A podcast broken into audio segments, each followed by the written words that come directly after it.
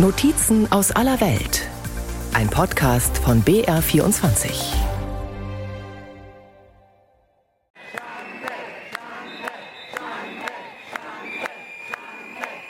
Ende März in St. Pölten, der Hauptstadt des österreichischen Bundeslandes Niederösterreich. Rund 250 Demonstranten haben sich gegen 8 Uhr morgens vor dem Landtag versammelt. Politikerinnen und Politiker bahnen sich ihren Weg an der Demonstration vorbei. Einige werden von der Menge ausgebuht.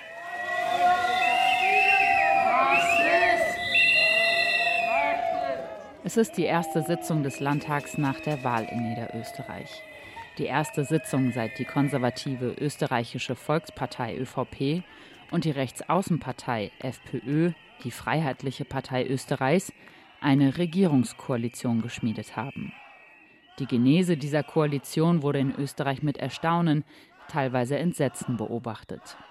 Nicht nur, weil ÖVP und FPÖ in Niederösterreich als politische Intimfeinde gelten, sondern auch, weil der FPÖ-Landesverband im politischen Spektrum besonders weit rechts steht. Der Präsident der israelitischen Kultusgemeinde in Österreich, Oskar Deutsch, kommentierte das Bündnis so. Die FPÖ in Niederösterreich ist aufgrund ihrer Mandatare, die äh, mehr oder weniger fast alle Kellernazis sind, ja, eine ganz spezielle. Mit so einer Partei, aber auch mit der FPÖ im Bund, sollte man bei uns in Österreich keine Koalition einfach machen. Als Kellernazis bezeichnet man in Österreich Personen, die Ideen des Nationalsozialismus unterstützen, aber im Verborgenen. Die Bereitschaft der ÖVP, in Niederösterreich mit der FPÖ zu koalieren, wirft die Frage auf, ob dieses Bündnis 2024 auch im Bund wieder möglich ist, nach den geplanten Nationalratswahlen. Es wäre nicht die erste schwarz-blaue Koalition. Obwohl von NS-Kadern gegründet, ist die FPÖ eine feste politische Größe in Österreich. Auf Bundesebene führt sie die Umfragen seit Monaten an. Wäre jetzt Parlamentswahl in Österreich, würden rund 30 Prozent der Wahlberechtigten die FPÖ wählen. Auch das ist kein Novum. Erfolgreich ist die FPÖ immer dann, wenn sie besonders weit rechts außen steht, sagt der Wiener Rechtsextremismus-Experte Bernhard Weidinger vom Dokumentationsarchiv des österreichischen Widerstands. Die FPÖ hat im, im Lauf ihrer Geschichte sich mal stärker in Richtung Mitte bewegt und dann wieder zurück in Richtung des rechten Randes. Aber man kann schon sehen, dass gerade die Phasen ihrer größten Erfolge, also in den 90er Jahren unter Haider, dann ab 2005 unter Strache und jetzt aktuell unter Kickel, dass das eben solche sind, die eben gerade eigentlich von einer sehr prononciert rechten Positionierung gekennzeichnet sind. Herbert Kickel ist der aktuelle FPÖ-Parteichef seit Juni 2021. Er gilt als rechter Hardliner. Die Bevölkerung und wir, das ist die eine Seite. Und auf der anderen Seite dieses komische Gebilde, diese Allianz oder dieses Konglomerat, muss man schon fast sagen, aller anderen Parteien. Da oben sind sie alle gleichgeschaltet. Der politische Journalist Markus Sulzbacher schreibt für die Tageszeitung Der Standard und beobachtet die FPÖ seit vielen Jahren. Sie hat sich unter Herbert Kickl noch einmal radikalisiert. Der Ton ist noch schärfer geworden die Aussagen noch radikaler geworden. Seit einiger Zeit wirbt die FPÖ zum Beispiel mit dem Slogan Festung Österreich, den sie von der rechtsextremen identitären Bewegung übernommen hat, einer völkischen Gruppierung. Was diese Festung Österreich sein soll, erklärte Kickel in einem Fernsehinterview so. Festung Österreich ist nichts anderes als der Gegenbegriff zum Asylmagneten Österreich. Und der Asylmagnet Österreich ist das, was die Menschen jetzt erleben müssen durch einen unfähigen Innenminister, durch eine unfähige Bundesregierung, äh, die äh, es zulässt, dass die Bevölkerung durch eine gigantische Völkerwanderung im wahrsten Sinne des Wortes überrollt wird. In ihren Forderungen und ihrer Rhetorik unterscheidet sich die FPÖ inzwischen nicht mehr von den Identitären, sagt Rechtsextremismusforscher Bernhard Weidinger. Für ihn ließe sich auch die FPÖ selbst mit einigem Recht als rechtsextrem bezeichnen. Das beginnt beim Bekenntnis zur deutschen Volksgemeinschaft, das sich bis heute im Parteiprogramm befindet und geht dann über den systematischen, heute vor allem antimuslimischen Rassismus bis eben hin zu ihren, äh, zu ihren internationalen Kooperationen und zu den autoritären äh, Tendenzen, die da immer wieder auftreten. Hinter dem Berg hält die Partei mit ihren Haltungen nicht. Im niederösterreichischen Wahlkampf forderte sie beispielsweise sogenannte Pushbacks, also ein Zurückdrängen von Migranten an Österreichs Grenzen. Ein Aufruf zum Bruch des Völkerrechts. Landesparteichef Udo Landbauer sagte in einem Zeitungsinterview, er fühle sich Menschenrechten nicht verpflichtet. Der Begriff sei schwammig. Er unterscheide zwischen Staatsbürgern und Nichtstaatsbürgern. Das Regierungsprogramm in Niederösterreich trägt deutlich die Handschrift der FPÖ. Auf Schulhöfen in Niederösterreich soll künftig nur noch Deutsch gesprochen werden. Wer eine öffentlich geförderte Wohnung beziehen will, muss integriert sein, was nicht näher definiert wird. Und die Landesregierung will künftig nicht mehr für die Corona-Schutzimpfung werben. Im Bezirk Melk hat die FPÖ bei der Landtagswahl für ihre Positionen rund 29 Prozent Zustimmung bekommen, ein Plus von fast 13 Prozent. Die gleichnamige Stadt Melk ist Verwaltungssitz des Bezirks und liegt eine halbe Autostunde von der Landeshauptstadt St. Pölten entfernt. Ein großes Kloster im Barockstil thront auf einem Berg über der Altstadt, durch die Touristen schlendern. Über die Landespolitik reden wollen hier die wenigsten Anwohner – Ihrer neuen Regierung und deren Programm begegnen viele mit einem Schulterzucken. Naja, mein Wunsch ist ein anderer, aber ich bin ja nicht alleine der, der wählt. Ich wähle nicht mehr, weil für mich das einfach keinen Sinn ergibt, weil ob ich jetzt die will oder die will, es ändert sich nichts. Vielleicht arbeiten sie in den nächsten fünf Jahren vernünftig zusammen fürs Land, wird sich weisen. Wählerstromanalysen zeigen, dass vor allem die ÖVP Wählerinnen und Wähler an die FPÖ verloren hat. Der ÖVP hängen zahlreiche Skandale an. Unter anderem sollen Budgetmittel des Finanzministeriums für teils gefälschte Umfragen geflossen sein.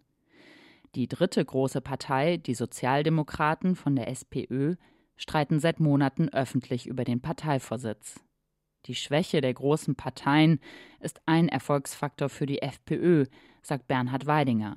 Zudem hat sie einen stabilen Wählersockel von etwa 20 Prozent. Und dann ist es eben so, dass wir aktuell mit multiplen Krisen zu tun haben, wo die FPÖ jeweils eine recht äh, exklusive äh, Position einnimmt. Also sei es in Sachen Corona, wo die FPÖ diese Position eingenommen hat. Alle Parteien stehen für eine bestimmte Vorgangsweise. Wir sind die Einzigen, die eine alternative Position vertreten.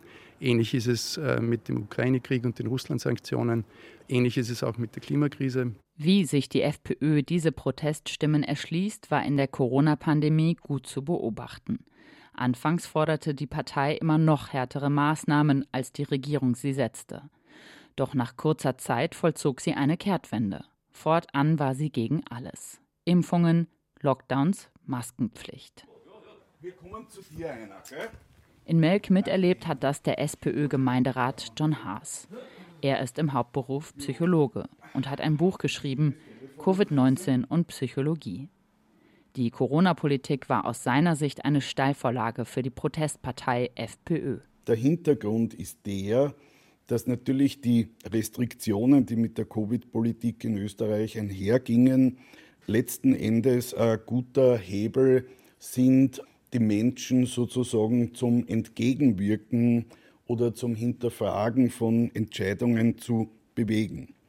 Und dadurch, dass sich das Ganze im höchstpersönlichen Bereich und in der Sphäre der Gesundheit der Einzelnen bewegt, ist es natürlich offenbar für die Freiheitliche Partei ein, ein guter Ansatz, wie sie mehr Menschen gewinnen kann. Der Polarisierung der Gesellschaft war der Weg bereitet und die FPÖ war die Profiteurin. Rechtsextremismusforscher Bernhard Weidinger.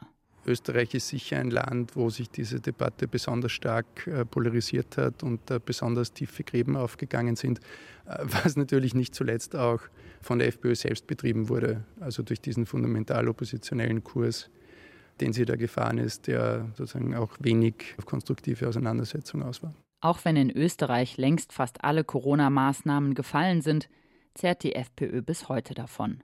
Ein Beispiel. Herzlich willkommen im Freiheitlichen Parlamentsclub. Wer im FPÖ-Fraktionsbüro im Parlament den Anrufbeantworter erwischt, wird nicht nur auf die Homepage der Partei verwiesen, sondern auch auf die Webseite www.impfzwang.at und auf der Homepage www.impfzwang.at einsehen. Die Website warnt davor, die ausgesetzte Impfpflicht könne jederzeit wieder scharf gestellt werden und bündelt Antworten auf die vermeintlich wichtigen Fragen. Wie komme ich zu einer Ausnahmebestätigung?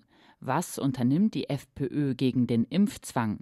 Muss ich mich jetzt schon wehren? Doch dabei belässt es die Partei nicht. Parteichef Herbert Kickel versucht auch die zu alarmieren, die die Impfung schon hinter sich haben. Liebe Freunde, das musst du einmal zusammenbringen als Regierung, dass du fast alle in der Bevölkerung zu Opfern machst.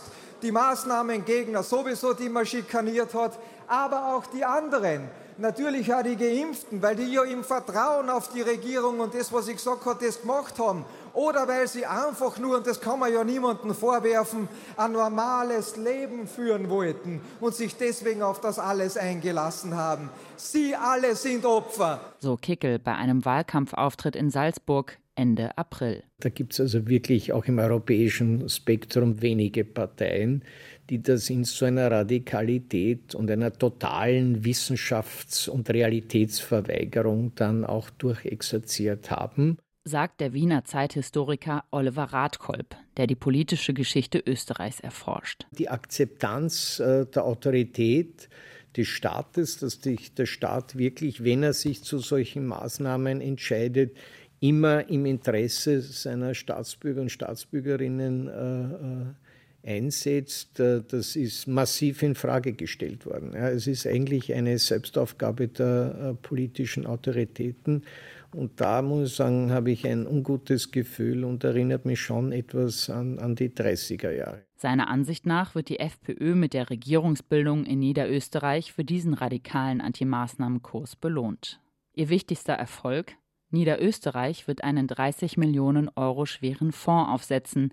Dieser soll Menschen Geld zahlen, die durch die Corona-Pandemie Schaden genommen haben. Als mögliche Profiteure zählt das Koalitionsabkommen nicht Long-Covid-Patienten oder ausgelaugte Pflegekräfte auf. Entschädigt werden sollen etwa Menschen, die gegen Corona-Auflagen verstoßen haben und dafür Strafen zahlen mussten, sofern Gerichte die zugrunde liegenden Regeln wieder aufgehoben haben. Der Landeschef der FPÖ in Niederösterreich, Udo Landbauer, quittiert das so. Ich bin auch stolz, dass wir Freiheitliche in den letzten drei Jahren hier auch standhaft geblieben sind, dass wir eine Meinung vertreten haben, für die wir und viele andere Menschen kriminalisiert und oft beleidigt wurden. In Niederösterreich startet nun auch der Weg der Wiedergutmachung und der Gerechtigkeit. Zeithistoriker Oliver Radkolb sieht darin eine Umkehr der tatsächlichen Verhältnisse. Insbesondere den Begriff der Wiedergutmachung lehnt er im Kontext der Corona-Politik ab. Das verwendet man nur bei totalen völkerrechtswidrigen Menschenrechtsverletzungen. Und sie übernehmen das Vokabular ganz äh, bewusst, meiner Meinung nach. Ja. Und es ist eigentlich schon wieder eine Gleichsetzung auch mit den Opfern der nationalsozialistischen Verfolgung, wo ja Wiedergutmachung ein auch technischer rechtlicher Terminus war und äh, zeigt aber, wie geschickt äh, die FPÖ Codes aufnimmt. Die Umkehr von Opfer und Täter ist gewissermaßen seit ihrer Gründung das politische Geschäft der FPÖ und ihrem Vorgänger, dem Verband der Unabhängigen VDU. Dieser wurde 1949 von den Alliierten in Österreich zur Wahl zugelassen. Oliver Radkolb nennt das den ersten politischen Sündenfall der Zweiten Republik. Er beschreibt den VDU so. Eine Partei, die zwar nicht vom schwerst belasteten Nationalsozialisten gegründet wird, äh, aber nichts anderes im Wahlziel hat, äh, als die Interessen der ehemaligen Nationalsozialisten zu vertreten. Also die Nationalsozialisten als Opfer der Zweiten Republik durch Entnazifizierungsmaßnahmen, durch Restitution von geraubten, arisierten Vermögen. Also eine völlige Schuldumkehr ist das zentrale Wahlprogramm des VDU. 400.000 ehemalige NSDAP-Mitglieder in Österreich waren ein gewichtiger Faktor bei Wahlen. Auch die österreichische Volkspartei und die Sozialdemokraten buhlten um diese Klientel. Bernhard Weidinger vom Dokumentationsarchiv des österreichischen Widerstands. Und was dann den VDU betrifft und später dann eben die FPÖ, was von Seiten der Großparteien so dass es eben nie eine wirklich konsequente Abgrenzung gab, wie das in anderen Ländern der Fall ist, sondern dass man sich diese Partei immer zumindest als eine taktische Option warm halten wollte. Also, und sei es nur, um auf die andere Großpartei Druck auszuüben, um zu suggerieren, naja, wenn wir uns mit euch nicht einigen, dann gibt es ja noch eine andere Option. Solche strategischen Überlegungen fielen zusammen mit dem Selbstbild, das Österreich nach dem Zweiten Weltkrieg von sich entwarf und bis in die 1980er Jahre aufrecht erhielt. Das vom ersten Opfer Nazi-Deutschlands. Also einfach zu sagen, okay, wir, wir wurden ja letztlich überfallen, wir, wir wurden sozusagen gezwungen mitzumachen. Und das ist sicher auch ein Grund für das ja durchaus schlampige Verhältnis, das Österreich jahrelang ausgezeichnet hat, also mit Blick auf seine NS-Vergangenheit. Und das ist sicher auch ein Grund dafür, zusammen mit der dann doch sehr nachlässigen Abgrenzung auch gegenüber dem parteiförmigen Rechtsextremismus, dass dieser parteiförmige Rechtsextremismus sich in Österreich eben etablieren konnte und auch so nachhaltige Erfolge feiern konnte und das bis heute tut. Bis heute ist das Koalieren mit der FPÖ eine wichtige taktische Option für die ÖVP und die SPÖ. Denn die beiden Parteien haben fünf Jahrzehnte gemeinsamen Regierens hinter sich. Die Große Koalition war im Nachkriegsösterreich die Standardkoalition. Die hat sich inzwischen abgenutzt, sagt die Politologin Katrin Steiner-Hämmerle von der Fachhochschule Kärnten in Villach. Wo sich doch ich würde jetzt nicht sagen, eine gewisse Abneigung aufgebaut hat, aber wo sich diese beiden Parteien natürlich auch sehr stark abgearbeitet haben aneinander. Und sehr viele jetzt noch bestimmende Köpfe in den einzelnen Parteien sind von dieser Zeit geprägt und suchen sozusagen Lösungen und Zukunftsantworten offensichtlich lieber in anderen Kombinationen als wie in dieser doch ein wenig auch ermüdeten Zusammenarbeit von SP und ÖVP. Diese Phase der großen Koalitionen hat das Land tief geprägt. Nach und nach weiteten die Parteien SPÖ und ÖVP den Parteienproports auf nahezu alle öffentlichen Wirtschaftsbereiche aus. Staatliche Unternehmen, Verwaltung und Kammern. Ein Parteibuch konnte so ganz offiziell die Karriere fördern. Scharf angegriffen wurde das Proportsystem erstmals von Jörg Haider, prägender FPÖ-Parteichef in den Jahren 1986 bis 2000. Haider positionierte die FPÖ konsequent rechts außen und warf viele Parteigrundsätze über Bord. Statt für den NATO-Beitritt war sie plötzlich Schutzmacht der österreichischen Neutralität. Sie forderte nicht mehr den Beitritt zur EU, sondern positionierte sich dagegen. Zuwanderung wurde ihr zentrales Thema. Zeithistoriker Oliver Radkolb. Und äh, ab dann fährt die FPÖ einen Wahlerfolg nach dem anderen ein, kommt eben auch 2000 dann zum ersten Mal mit der ÖVP äh, in die Regierung, verschwindet dann wieder eine Zeit lang und kommt dann unter HC Strache wieder, kommt wieder in die Regierung nach der berühmten Ibiza-Affäre wieder weg. Alle haben angenommen, äh, also die FPÖ braucht mindestens zwei Legislaturperioden, um sich zu erholen. Nein. Anders als der ÖVP lastet der FPÖ die massive politische Vertrauenskrise in Österreich in der Folge der Skandale der letzten Jahre nicht an. Für die Politologin Katrin Steiner-Hämmerle liegt das auch an einem Paradoxon. Wenn nämlich ähm, das Vertrauen in das politische System, in die politischen Parteien leidet, dass dann ausgerechnet jene Partei davon profitiert, die sich über Jahre eigentlich mit einem Anti-Establishment-Wahlkampf positioniert hat, obwohl sie selbst über die ganze Zeit der Zweiten Republik eigentlich genau zu diesem politischen Establishment gehört hat. Seit Jörg Haider die Partei in den 1990er Jahren umgekrempelt hat, feiert sie vor allem bei Arbeiterinnen und Arbeitern Erfolge. Das zeigte sich auch bei den Landtagswahlen in Niederösterreich und jüngst in Salzburg, das im April gewählt hat. Jeweils ein Drittel der Stimmen holte die FPÖ bei den Wählerinnen und Wählern, deren höchster Abschluss eine Lehre ist und damit deutlich mehr als im Landesdurchschnitt. Da kann man sehr gut erkennen, dass sozusagen auch jene Gruppen in der Bevölkerung, die sich vielleicht außergewöhnlich bedroht sehen durch Migration, sich dann von den Sozialdemokraten abgewandt haben und in Richtung Freiheitliche Partei gewandert sind. Heute haben sie natürlich vor allem ähm, einen noch Vorsprung bei jungen Männern. In Salzburg war die FPÖ bei Männern unter 44 die mit Abstand stärkste Kraft. Insgesamt kam sie auf Platz zwei, wie zuvor schon in den Bundesländern Kärnten und Niederösterreich. Jetzt geht es auf die Wahlen zum Nationalrat zu, dem österreichischen Parlament. Wenn die als angeschlagen geltende schwarz-grüne Bundesregierung bis zum Ende der Legislaturperiode hält, sind die Wahlen im Herbst 2024. Und Herbert Kickel macht keinen Hehl daraus, wo er die FPÖ nach diesen Wahlen sieht. Ein freiheitlicher Bundeskanzler, liebe Freunde, bedeutet, dass dann nicht mehr nach oben gebuckelt wird, zur Europäischen Union, zur NATO, zum World Economic Forum, zur WHO oder wie auch immer diese Dinge heißen und nach unten getreten, nämlich auf euch hingetreten, weil ihr das alles immer ausbauen müsst, was die sich ausbackeln. Nein, ein freiheitlicher Bundeskanzler macht es umgekehrt. Da wird nach oben getreten und ausgeschlagen und nach unten wird gedient zum Volk. Und wer mich kennt, weiß, dass ich ordentlich ausschlagen kann. Der österreichische Bundespräsident Alexander Van der Bellen hat zwar angekündigt, Herbert Kickel nie zum Kanzler zu machen, und juristisch gesehen steht ihm die Entscheidung durchaus alleine zu. Ob sie sich auch politisch halten ließe, wenn die FPÖ wirklich stärkste Kraft würde, das ist offen.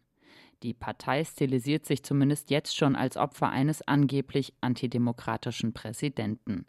Sie geht nach den Landtagswahlen zudem mit einigem Selbstbewusstsein in den nahenden Nationalratswahlkampf.